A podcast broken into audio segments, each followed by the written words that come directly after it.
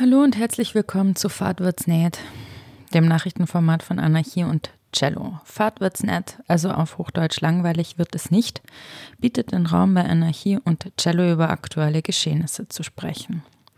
Und ich hatte schon lange vor, über aktuelle News und so zu sprechen bei Anarchie und Cello. Und ich habe auch allerlei Ideen für dieses Format. Aber ich sage jetzt mal am besten noch nichts, weil das, ist ja, das hier ist ein erster Versuch. Das ist ein Experiment. Und alles andere sehen wir dann auf dem Weg. Ob das nochmal stattfindet, wann das stattfindet, wie regelmäßig, mit wem, allein, mit Gästen, keine Ahnung. Deswegen springen wir einfach gleich mal rein. Beginnen wir mit den Bauernprotesten in Deutschland. Ab morgen, den 8. Januar bis zum 12. Januar, ist eine Aktionswoche geplant, bei der im ganzen Land und in allen Bundesländern Bauern und Bäuerinnen auf die Straße gehen. Allein in Bayern sind 208 Versammlungen angekündigt und laufend werden weitere Versammlungen angemeldet. Also das Ganze wird echt huge. Und am 15. Januar ist auch eine gemeinsame Kundgebung in Berlin geplant ähm, die Landwirtschaft und das Transportgewerbe demonstrieren gemeinsam. Was war passiert? Im Dezember hatte die Ampel angekündigt, Steuervergünstigungen für Agrardiesel abzuschaffen und land- und forstwirtschaftliche Fahrzeuge nicht mehr von Kfz-Steuer befreien zu wollen. Daraufhin fanden bereits vor, kurz vor Weihnachten Bauernproteste statt. Am vergangenen Donnerstag haben dann 100 hunderte protestierende Landwirte den grünen Bundeswirtschaftsminister Robert Habeck daran gehindert, in Schlütziel in Schleswig-Holstein eine Fähre zu verlassen. Der war gerade privat unterwegs, weil er im Urlaub war. Und die Polizei musste nach eigenen Angaben Pfefferspray einsetzen, um die Blockade aufzulösen. Die Staatsanwaltschaft ermittelt jetzt. Am selben Tag noch hat der grüne Landwirtschaftsminister Cem Özdemir bekannt gegeben, dass die geplanten Kürzungen in dieser Form zurückgenommen werden sollen. Das heißt, die Kfz-Steuervergünstigungen sollen beibehalten werden und die Dieselrückvergütung soll bis 2025 schrittweise auslaufen. Aber für Joachim Ruckwied, den Präsidenten des Deutschen Bauernverbands, ist klar, dass die Kürzungen komplett zurückgenommen werden sollen. Was machen wir jetzt daraus? Denn im ersten Moment, als ich die Bilder gesehen habe und als ich von den Bauernprotesten gehört habe, habe ich mich gefreut, dass Bauern und Bäuerinnen landesweit solche massiven Proteste auf den Weg bringen. Denn tatsächlich gäbe es einiges, wogegen Bauern und Bäuerinnen protestieren könnten, wie zum Beispiel 30 Jahre verfehlte Agrarpolitik und einiges auch, wofür sich Bauern und Bäuerinnen einsetzen könnten, nämlich selbstbestimmt und demokratisch von der eigenen Lebensmittelproduktion leben zu können. Es heißt, die Kürzungen hätten das Fass zum Überlaufen gebracht, aber neben den Kürzungen, wo sind dann die anderen Forderungen, die über diese Steuerbefreiungen hinausgehen? Also es scheint, als ob nicht die Kleinbäuerinnen protestieren, die tagtäglich um ihre Existenz kämpfen, sondern sich das Agrarkapital mobilisiert. Die Bauern, die jetzt vom bestehenden System profitieren, sind einfach keinesfalls bereit, irgendwelche Privilegien, die sie haben, aufzugeben. Und seltsamerweise demonstrieren diejenigen mit, die von diesen Privilegien überhaupt nicht im gleichen Maß profitieren. Und versteht mich bitte nicht falsch, ich bin ganz und gar für den Kampf der Bäuerinnen, so wie sie von der internationalen Bewegung der Kleinbäuerinnen La Via Campesina geführt wird und wie auch linke Bauern und Bäuerinnen sich hier in Europa einsetzen. Und die haben zum Beispiel Forderungen wie es braucht eine selbstbestimmte und demokratische Preispolitik, sodass die Wertschöpfung bei den Produzentinnen erhöht wird und Landwirtinnen tatsächlich etwas bezahlt bekommen für ihre Arbeit. Das heißt, Gewinne nicht nur bei Handelsriesen wie Rewe und Co. landen.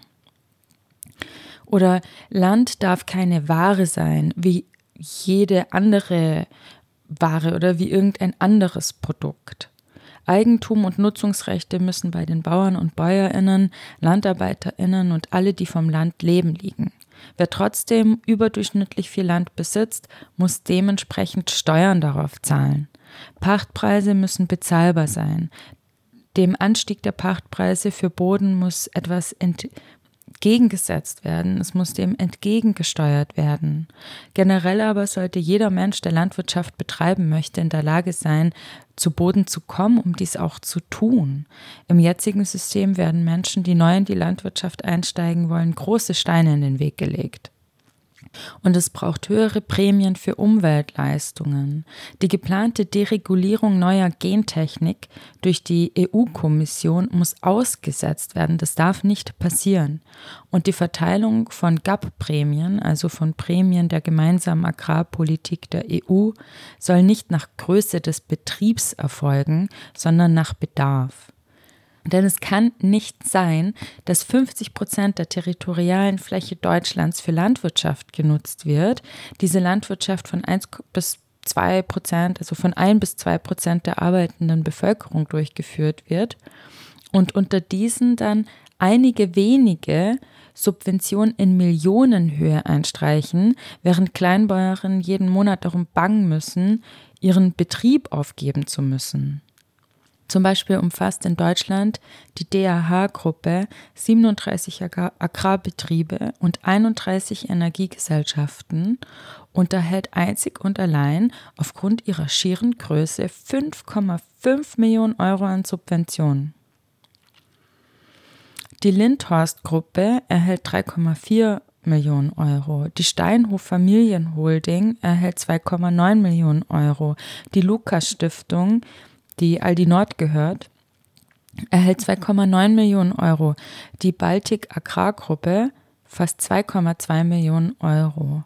Einfach nur aufgrund ihrer Betriebsgröße. Aber nicht vergessen, das sind alles Betriebe, die Profite machen. Die machen Profite aus, ihrer, aus ihren landwirtschaftlichen Erzeugnissen.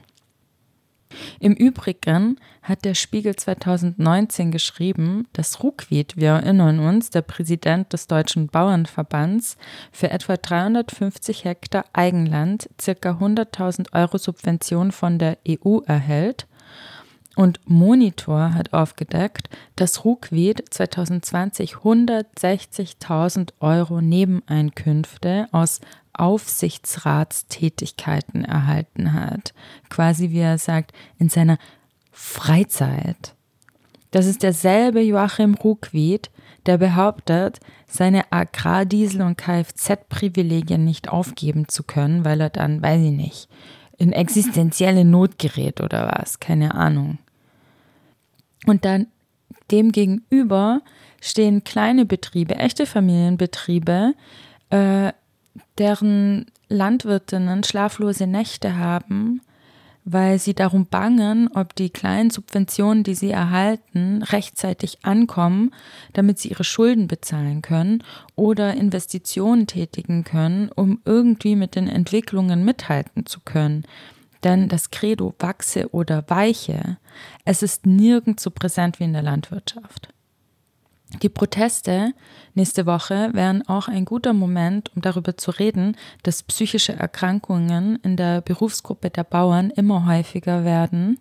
Es ist eine der Berufsgruppen, wo die am stärksten äh, repräsentiert ist, also wo die am stärksten stattfinden, die Erkrankungen. Und weltweit ist die Suizidrate unter Bauern enorm hoch. Warum spricht niemand darüber? Und jetzt haben wir noch gar nicht darüber geredet, dass dieselben Bauern, die da Robert Habeck blockiert haben, Autobahnblockaden und Aktionen von Klimaaktivistinnen regelmäßig verurteilt haben. Und wir haben auch noch nicht erwähnt, dass der Deutsche Bauernverband, aber auch der Verein Landwirtschaft verbindet Deutschland, der Verband freier Bauern und der Bundesverband Gütekraftverkehr, die diese Aktionswoche gemeinsam organisieren, sich nicht ausreichend von rechtsextremen Gruppen distanziert haben, die ebenfalls zu den Protesten und der Aktionswoche aufrufen und aufgerufen haben, speziell auch zur Blockade von Habeck. Und wir sprechen hier von der AfD und von der Partei Dritter Weg, die mit der NSDAP und der Landvolkbewegung in Zusammenhang steht. Zwar hat der DBV sich distanziert, aber eben unzureichend und er macht auch keinerlei Aussagen dazu oder Ansagen, wie sie bei den Aktionen gegen die rechte Vereinnahmung vorgehen wollen. Und der LSV-Sprecher Anthony Lee macht sich ganz und gar gemein mit Rechtsextremen. Es ist also echt die Frage, was nächste Woche auf den Demos zu hören und zu sehen sein wird. Gerade schaut es halt einfach gerade so aus, als ob Leute, die ihren Dieseln und ihre Steuern nicht zahlen wollen, gemeinsam mit Nazis auf die Straße gehen. Und Habeck und übrigens auch alle anderen Menschen, die da auf dem Schiff waren, bedrohen. Dabei hat die Bauernschaft echte Probleme und über die sollten wir eigentlich sprechen. Und die Tatsache, dass die Polizei mancherorts lasch mit den Demonstrierenden umgeht, spricht aus linker Sicht auch für sich.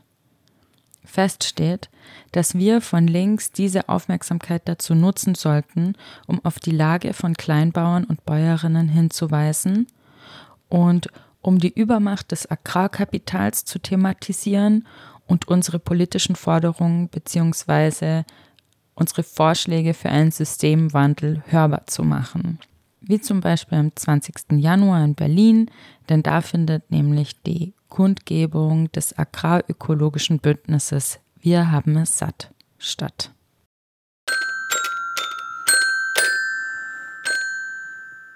Außerdem gedenken wir heute Uri Schallow, der am 7. Januar 2005 in einer Dessauer Polizeizelle verbrannte, die Hände und Füße auf einer feuerfesten Matratze gefesselt. Zu seinem heutigen 19. Todestag zog heuer wieder eine Gedenkdemonstration durch Dessau in Sachsen-Anhalt. Sein Tod bleibt bis heute unaufgeklärt. Und obwohl mehrere unabhängige Gutachten zu dem Ergebnis kamen, dass Jalou nicht selber hätte das Feuer legen können, wurden die Ermittlungen 2017 eingestellt. Davor wurde einem Staatsanwalt, der in Erwägung zog, dass Uri Jalou durch PolizistInnen zu Tode kam und auch Motive dafür nannte, sogar der Fall entzogen. Letztes Jahr haben sich Angehörige von Uri Jallo dazu entschlossen, den Fall zum Europäischen Gerichtshof für Menschenrechte zu bringen. Am 3. Juli 2023 hat sein Bruder Mamadou Saliou Diallo mit Unterstützung der Initiative in Gedenken an Uri Jallo Beschwerde beim Europäischen Gerichtshof für Menschenrechte in Straßburg eingereicht. Und zwar will er dort ähm, Verstöße Deutschlands gegen die Artikel 2, 3, 5 und 14 der Europäischen Menschenrechtskonvention geltend machen. Nachdem in Deutschland alle Rechtswege ausgeschöpft sind, kann nun der EGMR ermitteln, was geschehen ist. Der Tod von Uri Jallo aus Sierra Leone steht exemplarisch für rassistische Polizeigewalt in Deutschland. Die Annahme der Klage wäre ein Signal an Angehörige und Unterstützerinnen von vielen anderen Menschen, die ebenso durch Polizeigewalt gestorben sind. Und es würde ein weiteres Mal unterstreichen, wie wichtig selbstorganisierte Aufklärungsarbeit ist.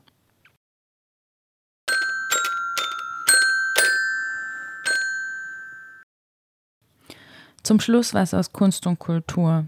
Ich habe kürzlich die Serie Mr. Bates vs. The Post Office gesehen und möchte sie euch empfehlen, weil sie nicht nur super gut gemacht ist, sondern auch eine unglaubliche, aber wahre Geschichte erzählt, von der ich bis vorhin gar nichts gewusst habe und auch News-Junkies um mich herum nicht, was echt schräg ist, weil die ganze Geschichte sich schon über Jahrzehnte hinzieht. Und es ist besser als jeder Psycho Thriller. Ich meine, ich stehe nicht auf Thriller, aber ähm, Alter, ich sag euch, denn es geht um Kapitalismus, Monarchie und Macht und den Kampf der ArbeiterInnen gegen willkürlichen Machtmissbrauch und Unterdrückung. Der Postskandal äh, in Großbritannien wird regelmäßig als der größte Justizirrtum in der britischen Rechtsgeschichte bezeichnet Und die Serie erzählt die Geschichte des 20-jährigen Kampfes um Gerechtigkeit, nachdem Tausende von Postbeamtinnen der finanziellen Misswirtschaft beschuldigt wurden, Hunderte von ihnen strafrechtlich, strafrechtlich verfolgt und ins Gefängnis gesteckt und unzählige Leben zerstört wurden. Und das alles, obwohl das einzige und das ähm, eigentliche Missmanagement auf Seiten von Horizon lag. So hieß das teure neue Computersystem der britischen Post, das nicht richtig funktionierte. Die, den Postbeamtinnen, die sich an die Helpline von Horizon wandten, wurde gesagt, dass niemand sonst Probleme mit dem System hätte. Also, dass sie ganz alleine sind mit diesen Fehlermeldungen. Und, oder mit, mit der Erkenntnis, dass, dass das Ergebnis fehlerhaft ist. Und gleichzeitig wurde ihnen sneaky nachts, wenn sie schliefen, äh, durch das digitale Buchführungssystem riesige Summen abgenommen, um die Buchungslücken auszugleichen, bevor sie überhaupt belangt wurden, bevor es überhaupt irgendeinen Aufklärungsprozess gab oder irgend, irgendwas. Und gleichzeitig oder stattdessen wurden Postbeamtinnen in ganz Großbritannien strafrechtlich verfolgt wegen Betrugs, Diebstahl und falscher Buchhaltung. Viele wurden inhaftiert, mindestens 60 sind gestorben, mindestens vier an Suizid. Unzählige wurden krank infolgedessen, psychisch und physisch, haben sich nie wieder davon erholt. Und das Strafverfahren lief gar nicht über die Polizei dann zum Beispiel, also, sondern die Post hat einfach ihre eigenen strafrechtlichen Ermittlungen durchgeführt, because apparently they do it like this. Also seit 300 Jahren haben die einfach ihr eigenes Justizsystem am Start. Und 2009 hat sich dann eine Gruppe gegründet von Postbeamtinnen, die Justice for Sub-Postmasters Alliance. Und die strafrechtlichen Verfolgungen und Verurteilungen wurden später im Rahmen des Gerichtsverfahrens Bates vs. Post Office LTD 2019, also zehn Jahre später, als Justizirrtum eingestuft. Und das Ganze läuft bis heute noch. I kid you not. Es gibt immer wieder neue Enthüllungen, wie die Entdeckung eines Dokuments, das beweist, dass die Ermittler des Postamts angehalten wurden, verdächtige Postbeamtinnen in rassistische Kategorien äh, einzuteilen und diesen Ratschlag auch noch bis 2011 befolgten. Und außerdem verabsäumte das Postamt seit Anfang an und immer wieder Beweise zu übergeben, um die Ermittlungen zu behindern, ganz offensichtlich. Und ganz plötzlich fanden die dann wieder vor ein paar Jahren 4767 relevante Dokumente, die sie vergessen hatten zu erwähnen. Und wenn dann halt neue Beweise auftauchen, werden halt die Untersuchungen unterbrochen. Es ist echt, äh, es ist eine Schande. Wenn man bedenkt, dass die Regierung selbst der größte Shareholder der Post in Großbritannien ist. Es ist so krass einfach alles. Es ist grauenhaft. Aber die Serie ist wirklich gut. Die Geschichte wird sehr gut erzählt und ich finde es einfach wichtig zu wissen und deswegen möchte ich euch das empfehlen. Okay, das war's mit Fahrt wird's nicht diese Woche. Ähm, habt es schön. Bis zum nächsten Mal, hoffentlich.